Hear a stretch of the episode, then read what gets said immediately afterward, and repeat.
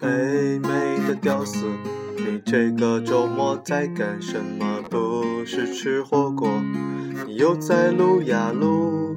看网上照片，他们以为你过得很爽，其实只是在装逼，满足下虚荣心。看着你们都恋爱了，我也想找个妞。可身边各种高帅富，什么时候轮到我？中学时候的女神忽然联系到我，问我过得好不好，回国带点奶粉。国内的朋友劝我，你千万别回国。可是你们不知道呀，玫瑰不好混啊。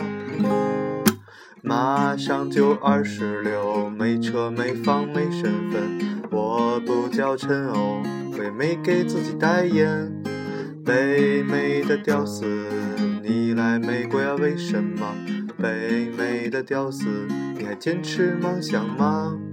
北美的屌丝，你到哪儿都是屌丝。